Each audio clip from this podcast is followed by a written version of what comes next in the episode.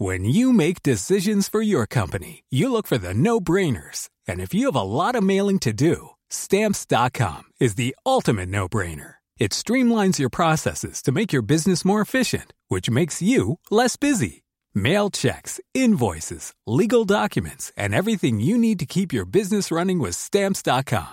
Seamlessly connect with every major marketplace and shopping cart. Schedule package pickups and see your cheapest and fastest shipping options from different carriers. With rates up to 89% off USPS and UPS rates. And with the Stamps.com mobile app, you can take care of mailing and shipping wherever you are. Make the same no-brainer decision as over 1 million other businesses with Stamps.com. Sign up with Code PROGRAM for a four-week trial, plus free postage and a free digital scale. No long-term commitments or contracts. That's Stamps.com. Code Program.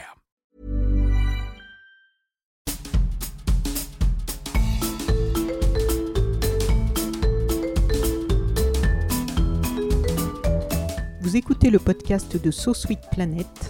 Je suis Anne Greff et je vous propose des rencontres autour des thèmes des droits humains, de la culture et de l'environnement. Dans cet épisode de So Sweet Planet, j'accueille aujourd'hui Mark Epstein, journaliste franco-britannique qui a été chef du service Monde de l'Express, auteur de plusieurs livres dont Ils ont assassiné Massoud chez Robert Laffont avec Jean-Marie Ponto et de Cachemire le paradis oublié avec Marie Dorigny. Mais je le reçois aujourd'hui parce qu'il est aussi président de La Chance, une formidable association qui agit de façon très concrète pour la diversité dans les médias. Bonjour Marc, bienvenue sur Sweet Planet. Bonjour. Alors, nous nous sommes rencontrés en fait lors des assises du journalisme de Tours. On a pris un café ensemble et tu m'as raconté ce qu'était la chance et ça m'a complètement enthousiasmé parce que je t'ai posé plein de questions comme j'aime faire juste autour du café à ce moment-là et pas devant des micros comme aujourd'hui et au travers de toutes les réponses que tu m'as données, je sentais non seulement une vraie sincérité et mais aussi une profonde conviction et un très gros travail en amont d'analyse et de réflexion pour identifier les blocages dans cette situation, donc le manque de diversité dans les médias, et pour faire sauter les verrous. Un vrai gros travail de fond. Alors, pour les auditrices et auditeurs de So Planet, est-ce que tu peux nous expliquer aujourd'hui déjà ce qu'est la chance? Oui, la chance, euh, c'est devenu au fil du temps le plus gros dispositif d'égalité des chances dans un secteur très précis, hein, qui est une niche, qui est le journalisme. Alors, qu'est-ce qu'on fait à la chance? Ben, Tous les ans, euh, nos bénévoles, qui sont euh, 350 environ, tous journalistes, euh, nos bénévoles accompagnent une petite centaine d'étudiants dans sept villes de France. Et ces étudiants, ils ont tous en commun d'être boursiers et ils aspirent à devenir journalistes. Ils souhaitent devenir journalistes. Euh, on les accompagne pendant huit mois. Ça prend la forme d'une prépa entre 220 250 heures de cours, donc c'est relativement lourd hein, comme, comme accompagnement. Et pendant huit mois, on les prépare au concours des écoles de journalisme reconnues par la profession. Alors, il faut peut-être faire un petit point là. En France, il y a une centaine de cursus différents, des écoles privées, des, des, cursus dans les universités, etc. Une centaine de cursus qui prétendent te préparer à l'exercice de cette profession de journaliste. Parmi cette centaine de cursus, il y en a 14, 14 écoles qui ont été reconnues par la profession, par les journalistes eux-mêmes, pour leur sérieux pour leur crédibilité. Et donc nous, ce qu'on fait à la chance, c'est qu'on accompagne, encore une fois, une petite centaine d'étudiants boursiers dans cette ville de France, qui préparent les concours de ces fameuses écoles qui sont en réalité les, les plus réputées du pays. Ça marche plutôt très bien. Mais où, où était le besoin au départ? Alors le besoin, c'est que les écoles de journalisme ont longtemps été accusées, à juste titre sans doute, de former ce qu'on a appelé à un certain moment les petits soldats du journalisme. Des journalistes jeunes, en début de carrière, mais qui étaient tous un petit peu formatés, alors dans la forme, mais aussi dans hum, j'ai presque envie de dire, leur vision du monde.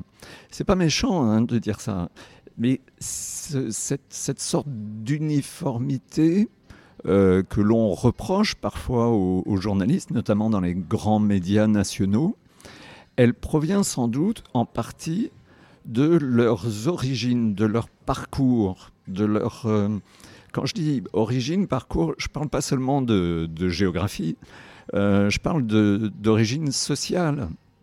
Il y a peu de journalistes dans les grandes rédactions nationales qui ont pour parents des agriculteurs, qui ont euh, pour qui ont dont la maman par exemple est femme de ménage, dont le papa est chômeur, dont le papa est veilleur de nuit, dont la maman est caissière à l'hypermarché du coin.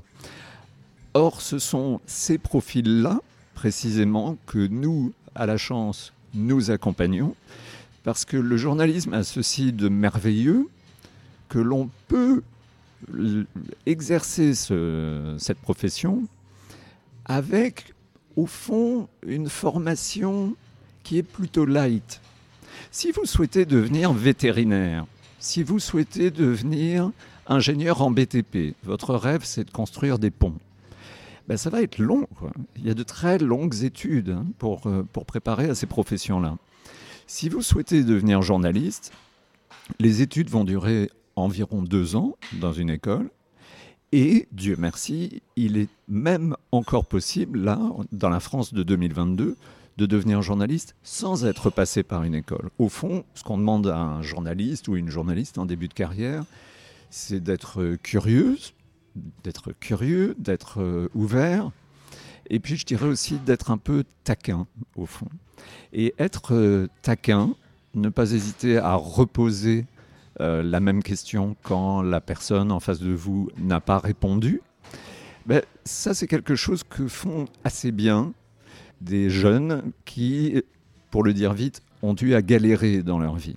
Ils, n'ont pas très peur des ministres hein, qui cherchent à, échapper euh, à, des questions. Ils vont, ils vont relancer. Donc ce sont ces profils-là qui sont trop peu nombreux aujourd'hui dans les écoles de journalisme et dans les rédactions, sont ces profils-là que nous accompagnons encore une fois au fil de, cette prépa qui est gratuite et bien sûr assortie d'aide financière.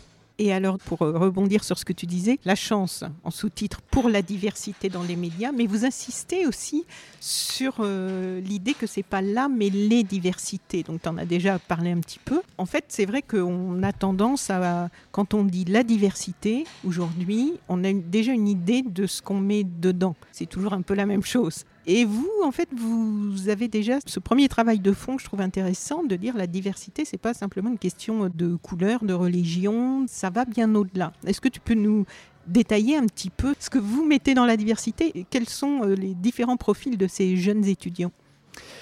Le mot diversité en français, euh, il est piégeux. il est, euh, il est chargé en quelque sorte. C'est-à-dire que si je te dis par exemple, ah, moi je travaille dans une entreprise, ben, il y a beaucoup de gens issus de la diversité. Tu ne vas pas penser une seconde qu'il y a énormément de Canadiens, de Néo-Zélandais, de, Non, tu vas raisonner immédiatement euh, en termes de, couleur de peau, enfin c'est probable, parce que euh, nous, nous sommes en France les héritiers d'un idéal révolutionnaire. Euh, tous les citoyens euh, naissent et grandissent égaux dans notre République et nous sommes par conséquent, euh, en tout cas en principe, aveugles aux différences et en particulier aveugles, si j'ose dire, à cette diversité visible. nous avons une vraie difficulté en France à en parler tout simplement. Or, à la chance, il nous semble que euh, s'il y a historiquement une, difficulté pour les membres de diversité visible euh, à accéder en particulier aux, rédactions et aux rédactions audiovisuelles, aux grandes rédactions nationales, euh, à y regarder de plus près, c'est une difficulté qui concerne les membres d'autres diversités. Je parle de diversité sociale. Je parle de diversité de parcours. Euh, je suis, pour ce qui me concerne, d'origine britannique. Et quand je regarde la BBC, quand je regarde les, chaînes britanniques, qu'elles soient d'ailleurs euh, publiques ou privées, je suis terriblement frappé par la diversité justement des profils que j'ai sous les yeux. Et je ne parle que des, journalistes, mais c'est vrai aussi des émissions d'une manière générale, au-delà de l'information. Euh, alors j'ai quoi sous les yeux? Ben, J'ai par exemple euh, l'un des correspondants de la BBC à Washington qui est aveugle et qui est un excellent correspondant d'ailleurs. J'ai euh, le spécialiste des questions. À France Inter, il y a Laetitia Bernard. Oui, oui, oui, bien sûr. Il y a quelques exceptions qui confirment la règle.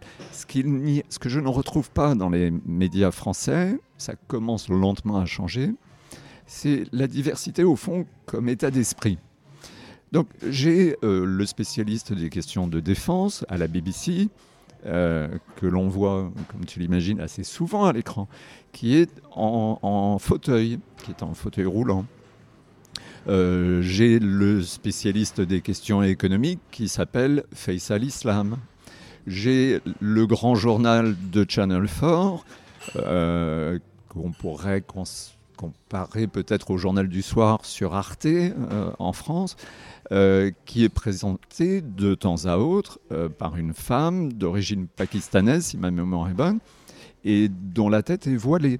Alors, moi, je n'ai pas d'avis à titre personnel sur la présence ou l'absence de femmes qui choisissent d'être voilées à la télévision. Simplement, ça existe. Ça existe. Et je constate, quand je regarde le journal de Channel 4, qu'il que euh, bah, il y a une femme voilée, comme il m'arrive d'en croiser régulièrement dans la rue, dans le métro, voilà.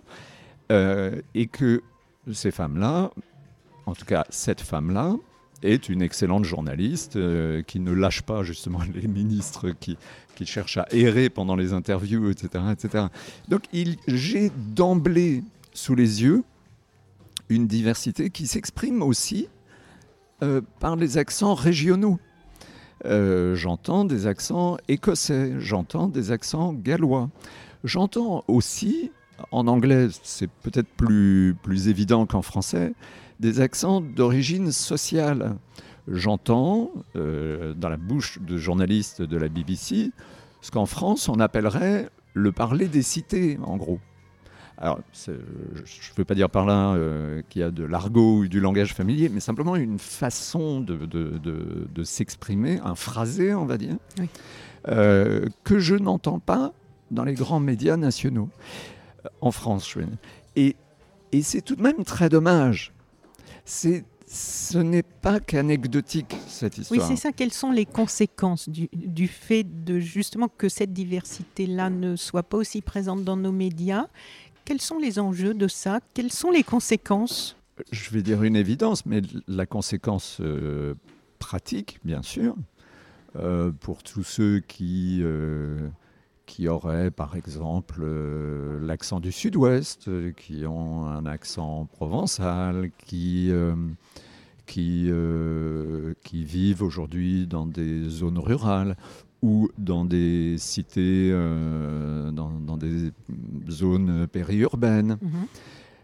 Et ça commence à faire quand même des millions et des millions de Français, tout ça.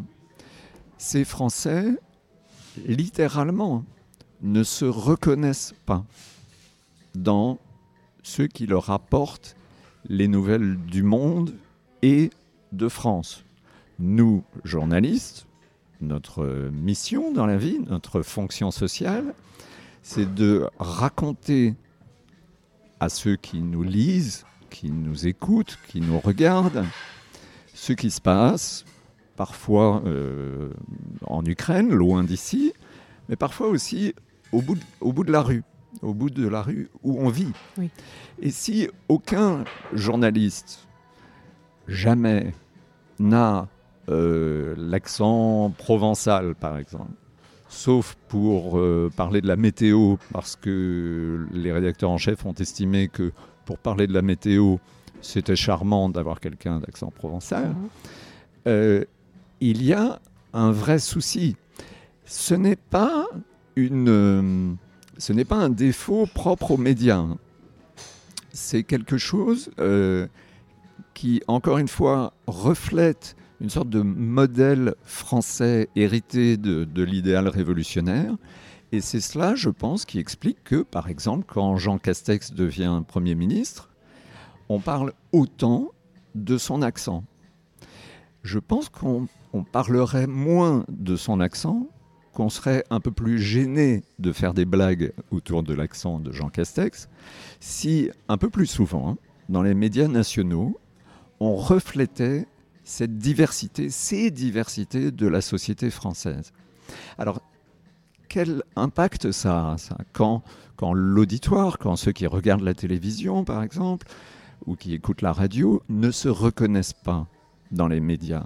C'est terrible parce que dans une démocratie, en gros, tu as euh, deux sources d'informations en dehors de, de, tes amis, ton entourage, tes proches. Bon, tu as les médias d'une part, mmh.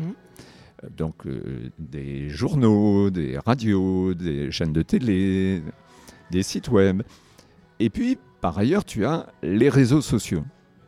Eh bien, euh, à partir du moment où moi, je ne me reconnais pas, je ne me retrouve pas, littéralement, hein, dans les médias, ben je fais quoi? Je me tourne évidemment vers euh, les réseaux sociaux, parce que dans les réseaux sociaux, l'algorithme va me caresser dans le, dans le sens du poil. L'algorithme va chercher à me rapprocher de mes amis. Les bulles de filtre. Absolument. fameuse bulle de filtre. Et je serais, euh, un peu à la manière des, silos à grains, je serais dans mon silo, je serais dans mon, je serais dans mon couloir de nage, pour utiliser une, une, métaphore qui relève plus de la piscine. Et, euh, et je serais assez content, hein, parce que je serais entouré de gens, bon, je ne sais pas s'ils me ressemblent, mais en tout cas, ils ont une vision du monde qui me sera familière. Et d'ailleurs, l'algorithme va même se débrouiller pour, de temps en temps, me, me frotter à des avis, des convictions, une vision du monde différente de la mienne, ça va alimenter le clash, ça va un peu relancer mon intérêt. Mais en réalité, celui qui m'informe, euh, c'est peut-être les amis, mais c'est surtout l'algorithme.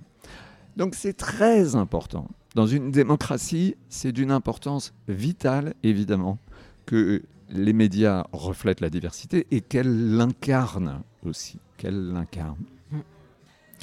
Et alors, donc, euh, avant de parler justement du travail que vous faites avec l'éducation aux médias pour aider un petit peu à, décrypter tout ça, pour revenir quand même sur les origines de, de la chance, ça a commencé comment ce...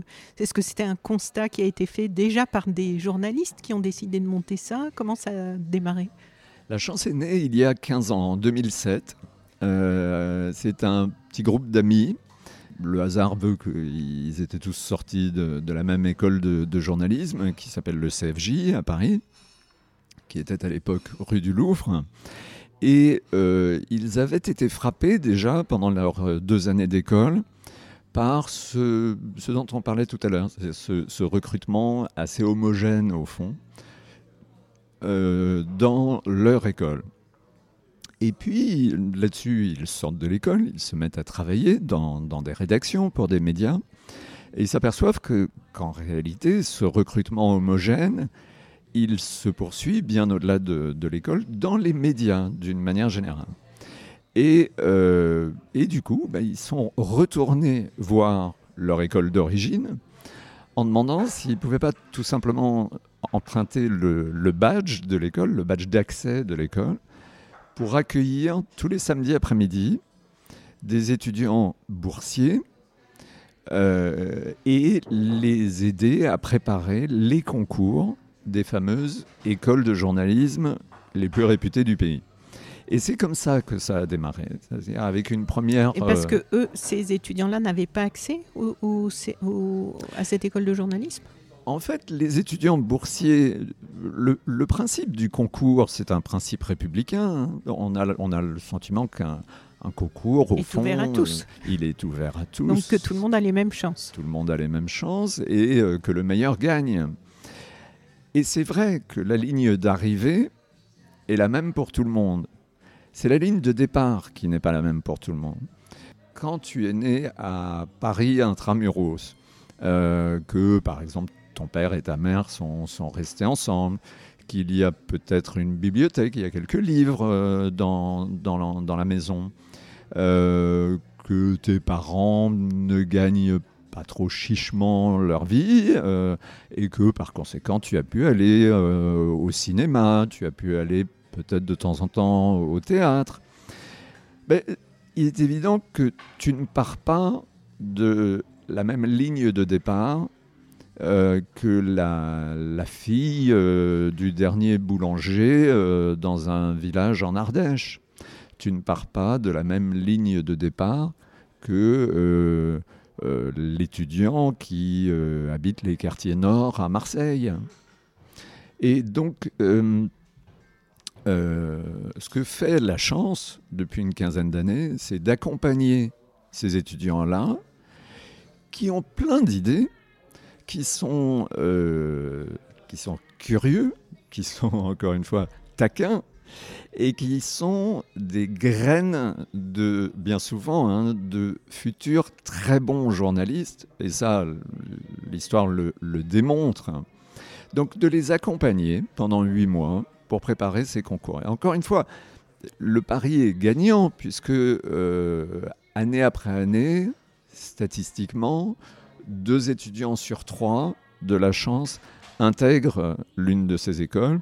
Et au-delà de ceux qui, qui, intègrent ces écoles, si on regarde l'ensemble de nos anciens, 3 sur 4, 75%, sont devenus journalistes, parce que certains deviennent journalistes euh, directement sans passer par, euh, par la case école. Aujourd'hui, la correspondante à Bagdad, en Irak, de la chaîne Arte euh, de Libération d'Ouest France et d'un autre média dont le nom m'échappe, cette étudiante est passée par la chance, a loupé une école de journalisme à deux points près, euh, est partie l'été suivant voir une amie euh, en, Irak, elle, est arabophone, cette jeune femme, et, euh, et elle est devenue journaliste sur le tas, si j'ose dire. Euh, une journaliste pour qui tout va, très bien, qui, marche très bien. Donc encore une fois, on parle de, profils qui sont vraiment intéressants et qui, dans les médias, enrichissent la conversation. Il ne faut pas voir la chance comme une sorte d'œuvre caritative, comme ça, qui, euh, euh, donne un coup de main à des gens qui ont... Oui, oui, bien sûr que c'est ça. Mais l'un de nos combats, c'est aussi pour la qualité de l'information elle-même.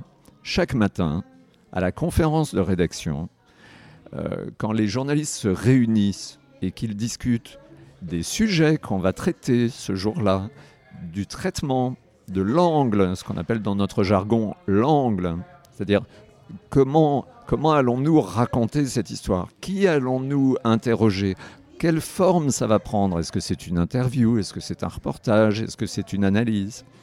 Si le matin, au moment de la conférence de rédaction, si autour de la table, tu as aussi des enfants d'agriculteurs, euh, des, jeunes, euh, jeunes journalistes qui sont issus de, milieux euh, très divers, y compris éventuellement de familles monoparentales. Euh, voilà.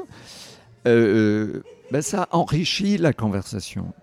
Ces, jeunes confrères, ces jeunes consoeurs, ils n'ont pas les mêmes idées, ils n'ont pas les mêmes, euh, ils n'ont pas les mêmes sources, ils n'ont pas les mêmes euh, façons d'aborder des sujets. Et ça enrichit la conversation, ça enrichit la couverture de l'information, et ça fait du bien aux médias. Ce sont les médias eux-mêmes qui nous le disent et donc les citoyens que nous sommes et qui consommons les, médias, parce que c'est aussi une forme de bulle de filtre, en fait, du coup, j'en conclus. À partir du moment où seule une certaine catégorie passe le, les barrages des écoles de journalisme et ensuite évidemment se retrouve dans les rédactions et ces rédactions offrent une vision du monde un petit peu peut-être euh, étriquée. À partir de là, les personnes qui consomment cette information, au bout d'un certain temps, euh, peuvent se retrouver avec une vision du monde étriquée si on ne s'ils ne vont pas chercher ailleurs des sources plus qui vont représenter cette diversité. C'est aussi préjudiciable pour, euh, pour l'ensemble de la population d'un pays. Oui, bien sûr. Le, le, dans ces histoires, euh, comme souvent, le diable est dans les détails. Euh, quand tu regardes le journal de 20 heures d'une grande chaîne publique, bon, on va la nommer France 2, il, y a un, il y a un outil télévisuel qui n'est pas terrible. Hein. On apprend dans les écoles de journalisme que quand on peut, il vaut mieux éviter. Ça s'appelle un micro-trottoir. Alors, c'est quoi un micro-trottoir? Ça consiste à descendre avec son micro et sa caméra dans la rue, sur le trottoir, justement, et à arrêter des passants en leur demandant ce qu'ils pensent, par exemple, de l'augmentation du prix de l'essence. Euh, de l'augmentation des tarifs du gaz, etc. etc. Bon, ben, c'est rien. Hein. Mais simplement, quand tous ces micro-trottoirs sur France Télévisions, en tout cas l'écrasante majorité d'entre eux, un micro-trottoir, souvent ça se décide à la dernière minute parce qu'il manque quelques minutes euh, à ce qu'on appelle le conducteur du journal, c'est-à-dire le, le, menu en quelque sorte la, déroulant, chronologie, du, chronologie du, du, journal. Et donc, euh, ah bah tiens, Anne, euh, tu es là, ça tombe bien, descends nous faire un, deux minutes de micro-trottoir sur ceci ou sur cela. Qu'est-ce qu'elle fait, Anne? Il, reste une heure et demie, deux heures avant la diffusion. Bah, bien sûr, elle descend et elle se retrouve à Paris 15e. Peut-être qu'elle va traverser la Seine, elle va peut-être traverser le, pont. Elle se retrouvera à Paris 16e, peut-être qu'elle ira un petit peu plus loin, elle sera à Boulogne, elle sera à Levallois-Perret, en tout cas elle sera dans l'ouest parisien. Et mine de rien, même ça, c'est une vision du monde. Même ça. Donc au niveau le plus anecdotique, c'est une vision du monde. Moi j'ai été très frappé euh, par... Euh, une série malheureuse de, journaux télévisés de, France 2 euh, qui, a consisté à, interroger un 31 décembre des Français sur leur préparation du, repas de la Saint-Sylvestre, du, réveillon. Et c'est pareil, il restait peu de temps pour, euh, pour le faire. On était le 31 décembre au matin où vont les journalistes de France Télévisions? Et je ne leur jette pas la pierre, ce sont leurs chefs qui n'ont pas anticipé ce, sujet. Euh, bah, où vont-ils? Ils vont au marché de Passy. Et je le sais parce que c'était écrit dessus. on le voyait à l'image. Et là, dans, le 16e arrondissement, où la population est généralement plutôt privilégiée. Et, la preuve, c'est que on fait connaissance avec une vieille dame absolument adorable, souriante, euh, avec un chapeau à voilette, qui expliquait euh, à quel point elle était ravie parce qu'elle avait acheté une petite dizaine de boîtes de caviar et que ça se passait très bien. Une autre euh, avait acheté des, homards, etc. C'est d'une violence, mais insensée. Insensée. Le lendemain soir, un sujet comme souvent à cette période de l'année, on est le 1er janvier au soir, on cherche à divertir un peu le, téléspectateur, à alléger l'atmosphère. Donc, qu'a imaginé France Télévisions ce soir-là? D'aller interroger des Français qui, euh, fuyant le confinement qu'il y avait encore à l'époque, en tout cas la fin du confinement, étaient partis passer leurs vacances de Noël au Qatar. Et vous avez ces Français, ces Françaises qui sont là. Vous avez un commentaire en voix off du journaliste qui explique, je cite, que toute la France est au Qatar. Ça aussi, c'est tout de même d'une violence insensée. Et qu'est-ce qui se passe le lendemain soir? France 2, voulant toujours expliquer que les Parisiens, comme tous les Français, n'en peuvent plus du confinement, mais que la règle des fameux 100 km ayant sauté, euh, certains sont partis à la campagne et France 2 pose ses caméras où ça?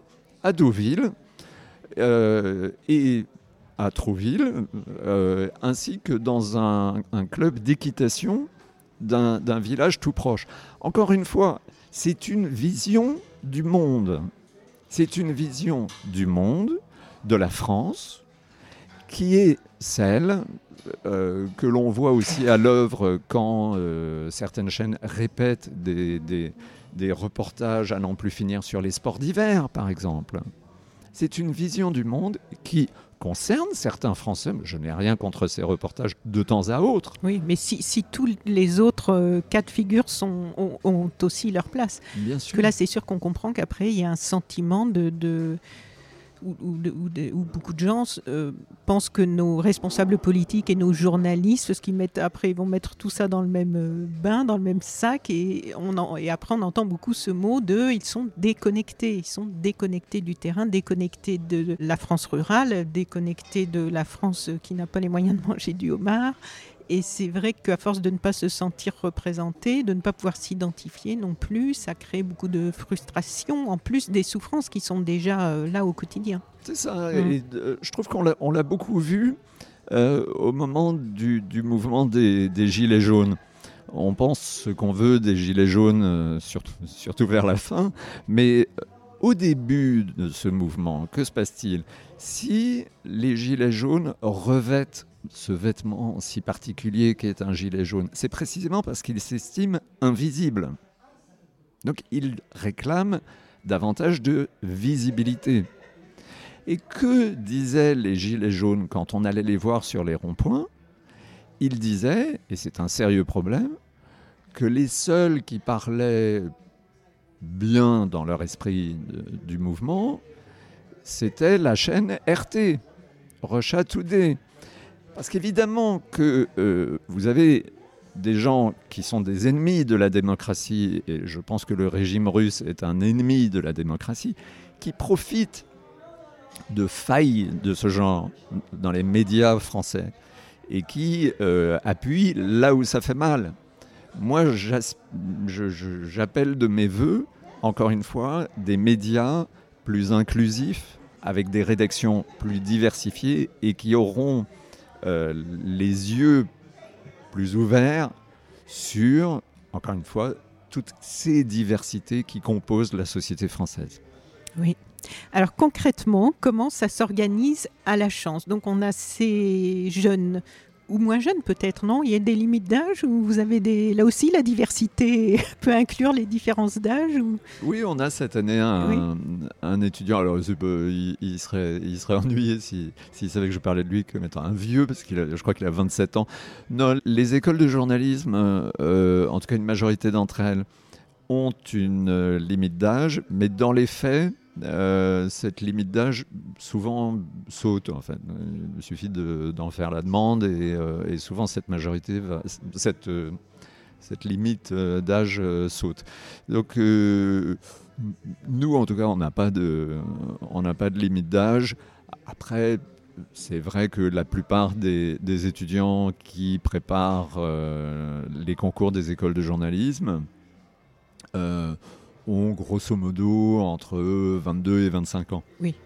Donc on a euh, une population, disons, plutôt jeune qui a envie, qui, a, qui se sent euh, habité par cette, euh, ce souhait de faire du journalisme, qui se dit, si j'ai bien compris, j'ai peut-être pas les codes pour aller jusqu'à la ligne d'arrivée, parce que ma ligne de départ n'est peut-être pas la même que la plupart de ceux qui vont postuler, passer les concours des écoles de journalisme je ne suis pas vraiment en capacité d'identifier peut-être ce qui me manque ou en tout cas de, combler euh, les lacunes que je peux avoir ou, d'autres choses que c'est pas qu'en termes de lacunes, hein, si j'ai bien compris, c'est tout un tas de, de codes aussi.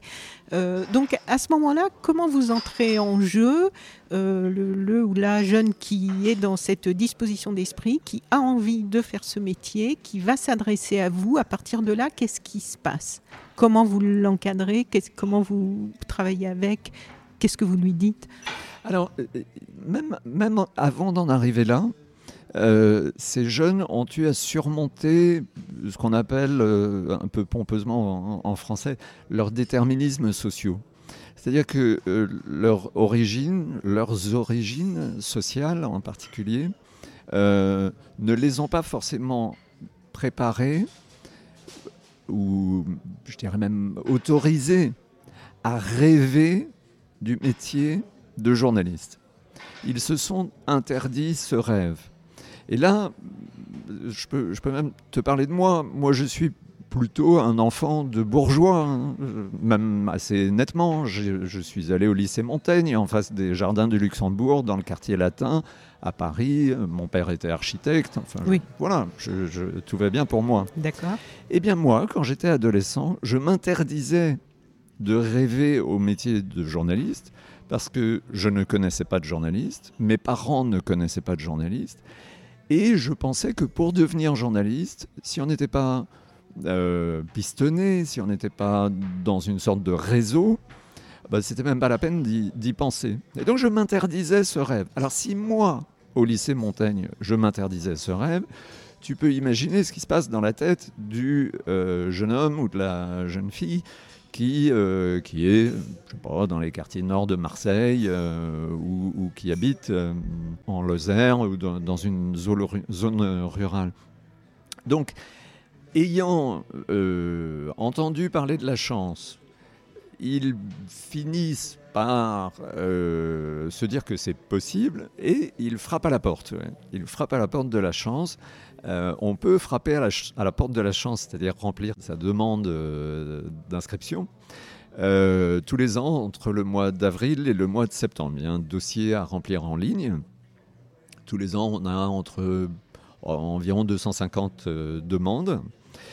Et, euh, et là-dessus, il y a un entretien oral. On y tient beaucoup. Parce que ces jeunes, bien souvent, euh, comme tu dis, n'ont pas les codes. Pour le dire autrement, ils ne savent pas forcément se présenter. Ils ne savent pas forcément mettre en avant des aspects de leur, euh, de leur parcours qui en réalité sont tout à leur avantage, qui montrent qu'ils s'accrochent oui. qu'ils sont tenaces. Qu'ils sont... peuvent avoir des qualités qui ne sont pas forcément celles justement identifiées euh, dans, dans la série, euh, dans les bulles de filtre, qui ne sont pas reconnues, qui ne sont euh, oui, pas identifiées et qui peuvent être des vraies forces. C'est ça. Et ça, en réalité, on ne s'en rend compte que dans, dans un entretien oral. Donc, de personne à personne. Ouais. Et du coup, nous les, nous les rencontrons tous, c'est-à-dire qu'il y a des jurys de, de trois journalistes qui reçoivent euh, le temps qu'il faut. En général, c'est autour de 20 minutes. Oui.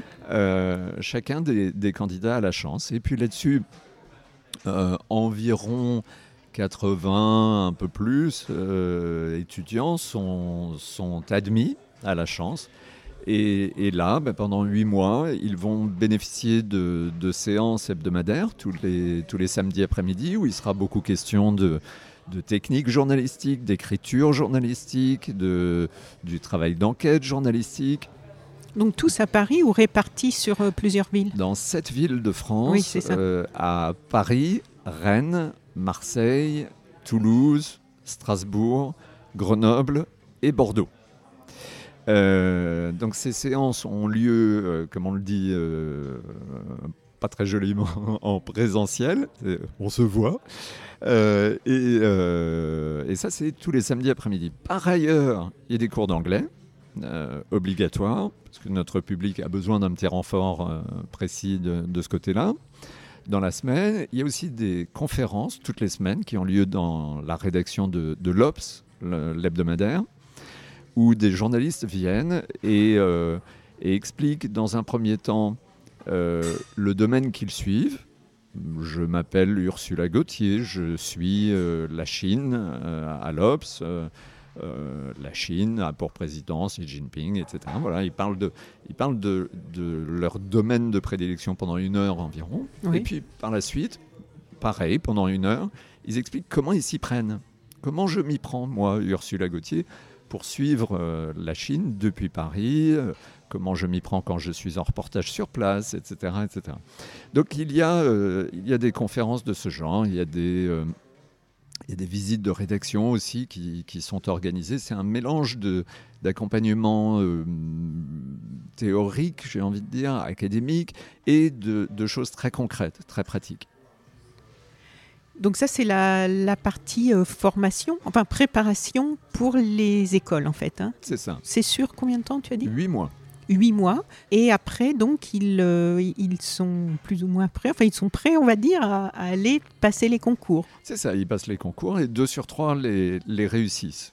Donc ça, c'est ça, c'est un peu l'ADN. C'est comme ça que l'association est née. Et après, vous continuez à les suivre ou ils Ah, sont lâchés dans la nature? Non, non, on dit parfois en rigolant, la chance un jour, la chance toujours. on ne les lâche pas, en tout cas s'ils s'ils veulent bien de S'ils nous. le souhaitent, oui. Ouais, parce que la chance, c'est aussi euh, pour, euh, pour tous ces, ces jeunes journalistes, euh, c'est leur premier réseau. Euh, ils arrivent dans les écoles de journalisme avec euh, un nombre de 0,6 euh, de, de journalistes proprement hallucinant. Euh, Ils sont les, ils sont les mieux connectés, les mieux réseautés de, de leur promo dans les, dans les écoles. Oui, parce que durant la préparation, ils sont tous accompagnés par des journalistes professionnels, euh, bénévoles, je crois, non Ou- Oui, Parce que chaque- l'association, ça but non lucratif, il faut Ah oui, préciser bien quand sûr, même tout ça est porté par, Oui, euh, oui. par des journalistes bénévoles. Et chaque étudiant de la chance euh, a, a deux interlocuteurs réguliers pendant, pendant toute l'année, qui sont d'une part un journaliste, euh, un vieux schnock de mon genre, qui va répondre aux questions sur euh, la construction d'un papier, euh, des, des questions de fond Oui. sur, euh, sur la profession.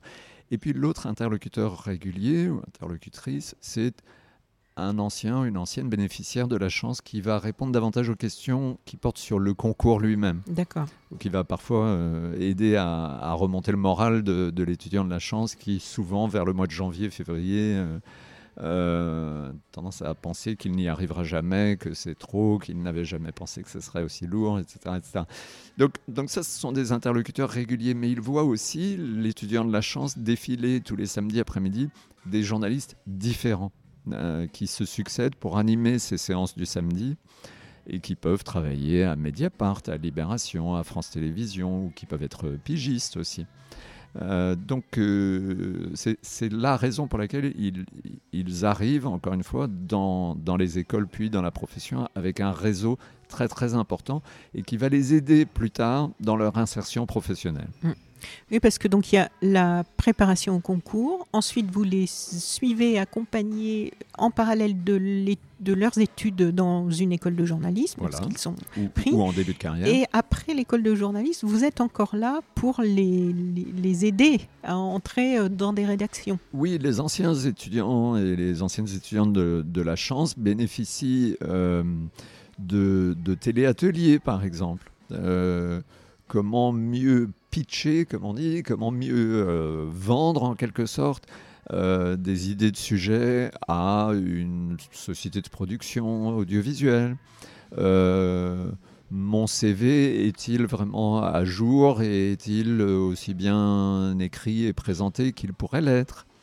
Et puis il y a des sujets que les écoles de journalisme n'aiment pas aborder et que nous traitons bien volontiers, comme par exemple euh, comment s'orienter sur le site parfois kafkaïen de Pôle Emploi. Euh, la réalité d'un journaliste en début de carrière, c'est qu'il court bien souvent après euh, les piges, après des, contrats. Il est freelance. Il n'a pas encore de, de CDD, ni bien sûr de, de CDI. Donc, il va travailler par exemple une journée pour euh, BFM Télévision, il va, il va écrire euh, un papier euh, de manière ponctuelle pour tel ou tel média. Entre les deux, un peu à la manière des, des, intermittents du spectacle, entre les deux, il va pointer à Pôle Emploi. C'est dommage, mais c'est comme ça. Donc là aussi, nous accompagnons ces jeunes confrères et consoeurs euh, pour euh, mieux s'orienter euh, sur, sur Pôle Emploi. Voilà. Alors Pôle Emploi, évidemment, c'est important, mais l'idéal, c'est tout de même de décrocher un job. Et moi, comme président de la chance, je suis très perplexe parce que j'ai en quelque sorte à ma gauche des jeunes journalistes anciens de la chance qui sont fauchés et qui m'expliquent que les débuts de carrière, c'est quand même très difficile, particulier quand euh, tes parents ne peuvent pas t'aider à euh, payer le loyer, etc. Et puis, j'ai à ma droite un nombre croissant de patrons de médias Et je pense à des grands groupes. hein. Je pense euh, au groupe TF1, je pense au groupe Le Monde, je pense à l'agence France Presse. Des grands groupes de médias. Je pense aussi au groupe Bayard, qui édite notamment La Croix. Des patrons donc qui me disent ça va pas du tout, ces écoles de journalisme euh, ne nous envoient que des, jeunes journalistes formatés. Vous, à la chance, vous, vous pouvez nous aider. Aidez-nous à diversifier notre recrutement. Donc, ce qu'on fait de plus en plus, c'est qu'on aide ces deux populations euh, à, à se rencontrer. Au fond, on, s'appuie un peu sur l'expérience des, anciens étudiants d'HEC, tu sais, les, grandes écoles commerciales. Qui, alors les, associations des anciens d'HEC aident les anciens étudiants à trouver du boulot.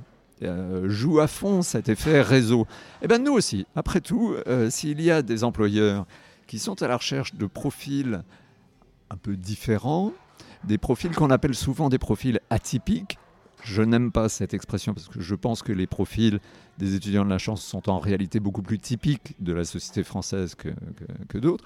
Mais nous facilitons encore une fois cette, euh, cette mise en relation et donc là aussi on, aide à, l'insertion professionnelle.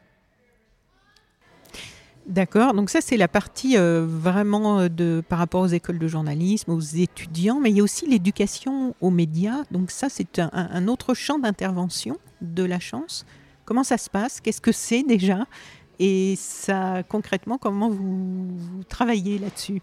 Alors sur l'éducation aux médias, euh, au fond, l'éducation aux médias, c'est quoi? Ce sont des, interventions, euh, idéalement portées par des journalistes, en tout cas quand nous les faisons, c'est comme ça.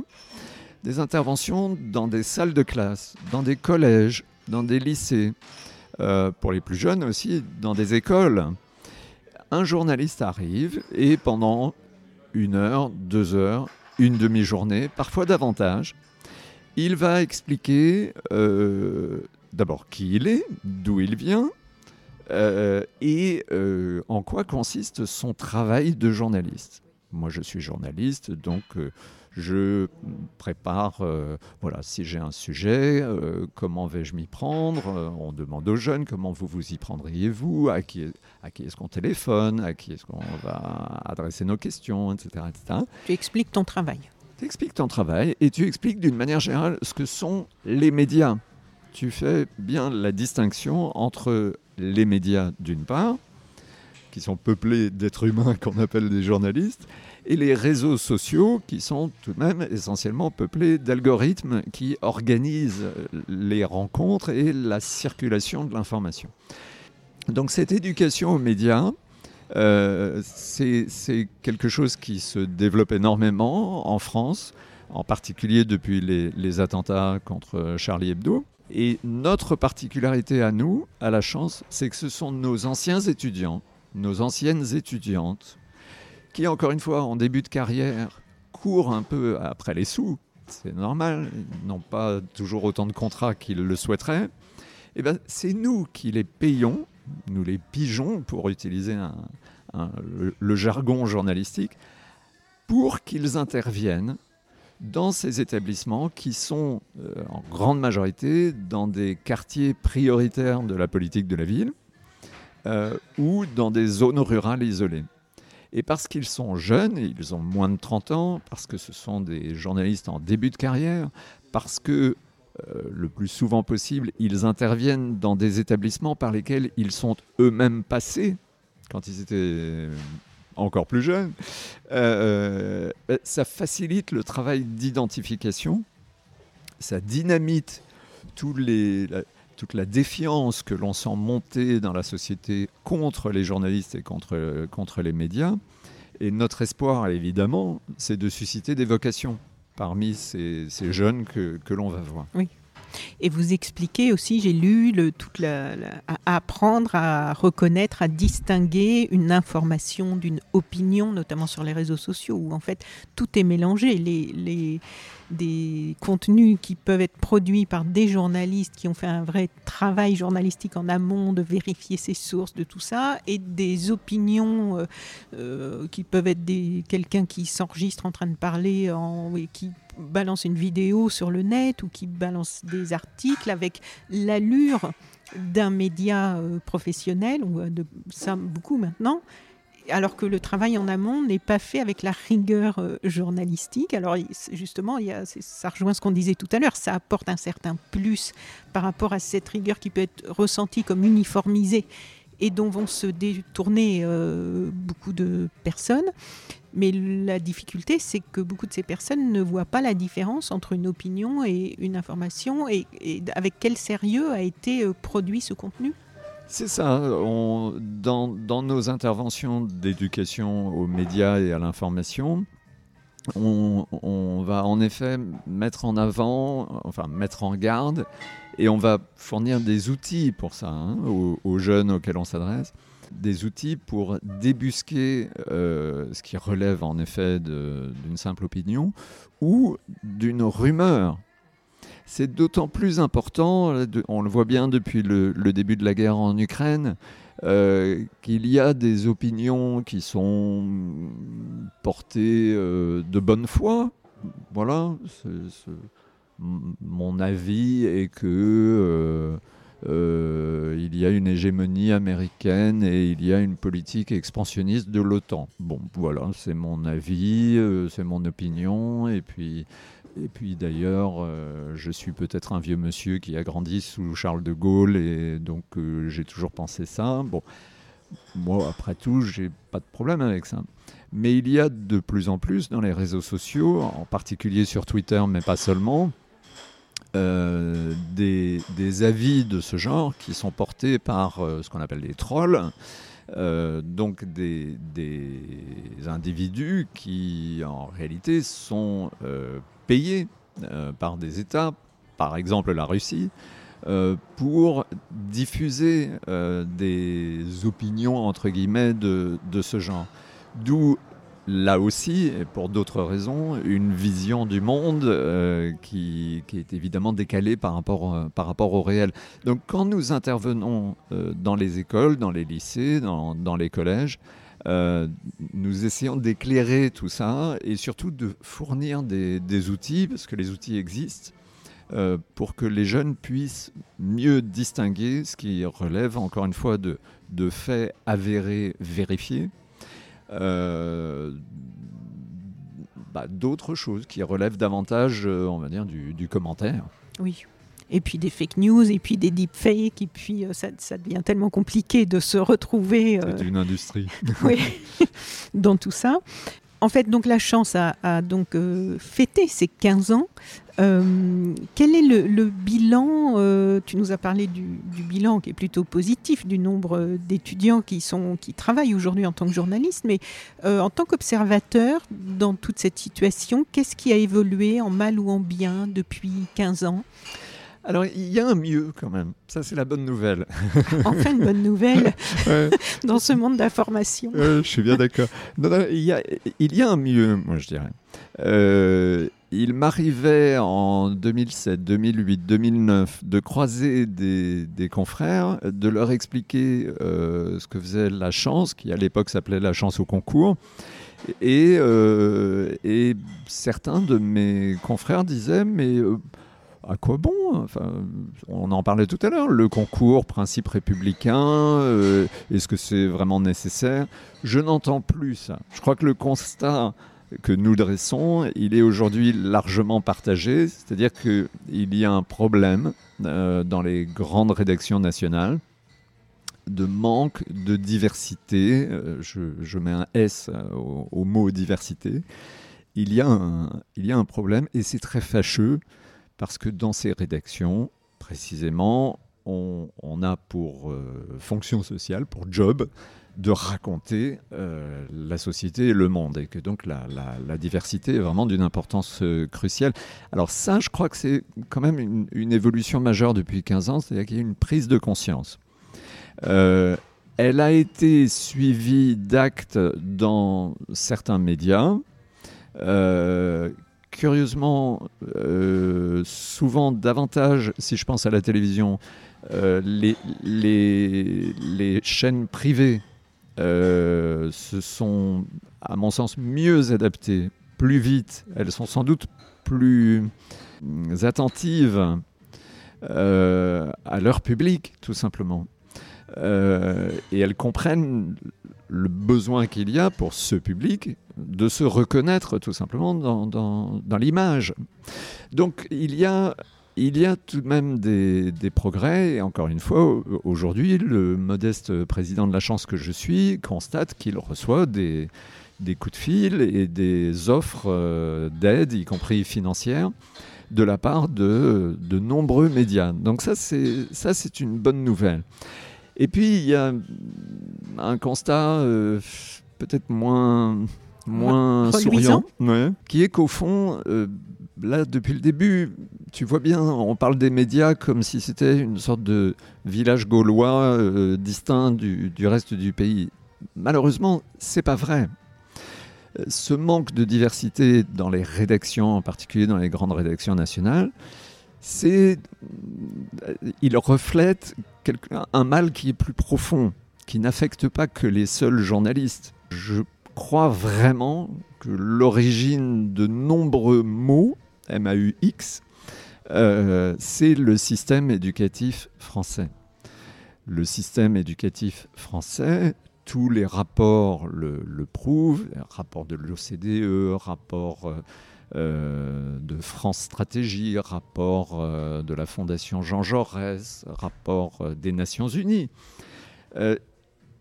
Tous ces rapports montrent bien que le système éducatif français, l'école, ce prétendu creuset de la République, est en réalité terriblement inégalitaire ou pour le dire autrement, reproduit les élites existantes. C'est-à-dire qu'en France, beaucoup plus que au Royaume-Uni, euh, en Allemagne euh, ou même aux États-Unis, si vous êtes né enfant d'ouvrier, si vous êtes né enfant de euh, classe moyenne, si vous êtes né, il y a tout de même de très fortes chances pour que vous le restiez, pour que vous deveniez vous-même à l'âge adulte, euh, ouvrier, enfant de la classe moyenne, etc.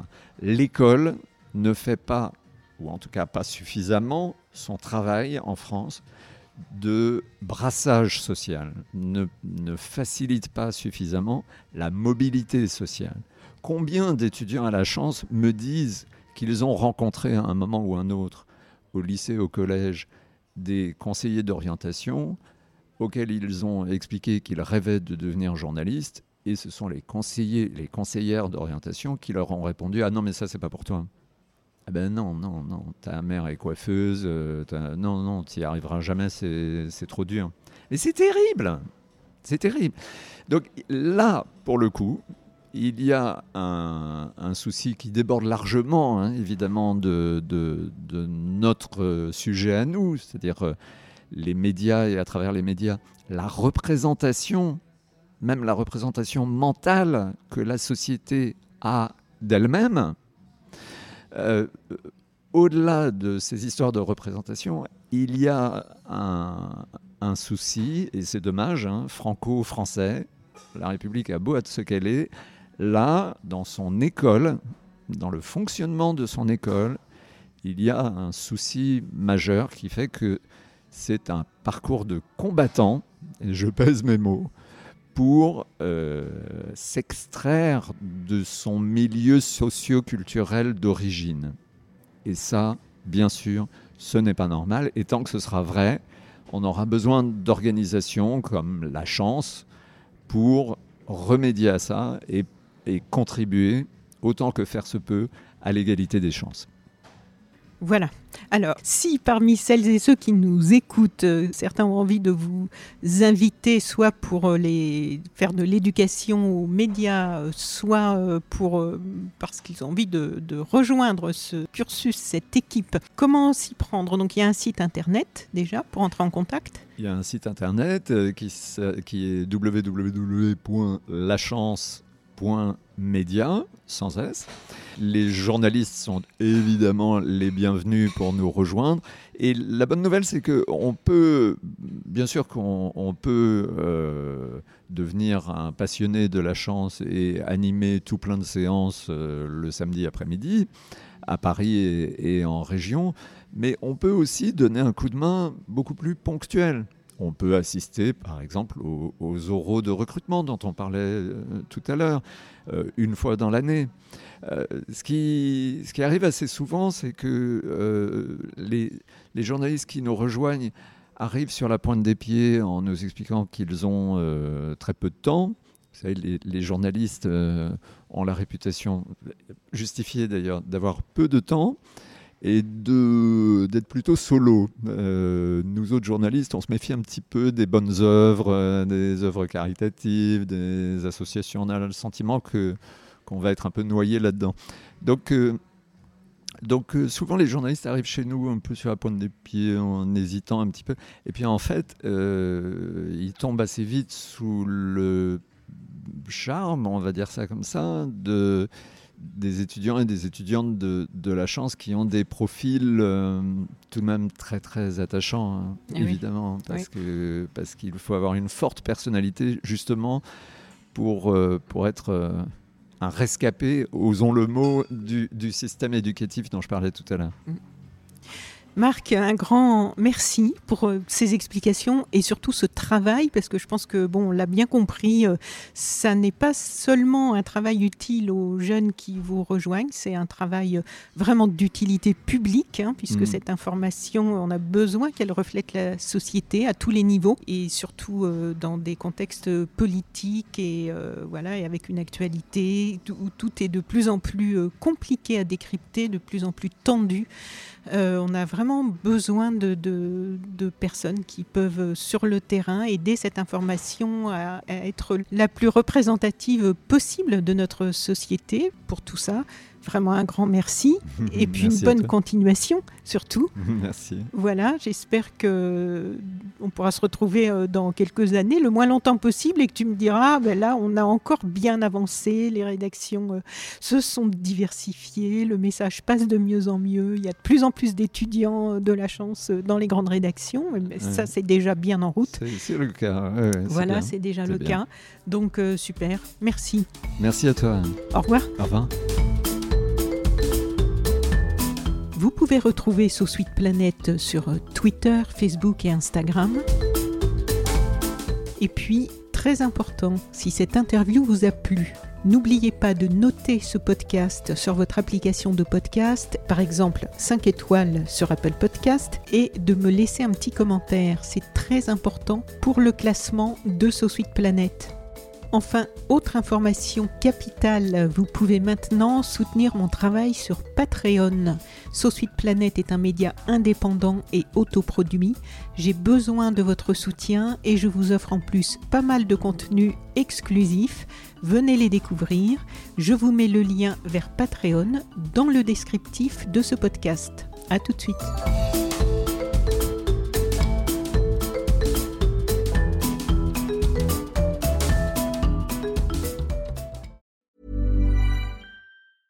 Hey, it's Paige DeSorbo from Giggly Squad. High quality fashion without the price tag. Say hello to Quince. I'm snagging high-end essentials like cozy cashmere sweaters, sleek leather jackets, fine jewelry, and so much more. With Quince being 50 to 80% less than similar brands. And they partner with factories that prioritize safe, ethical, and responsible manufacturing. I love that. Luxury quality within reach. Go to quince.com slash style to get free shipping and 365 day returns on your next order. Quince.com slash style.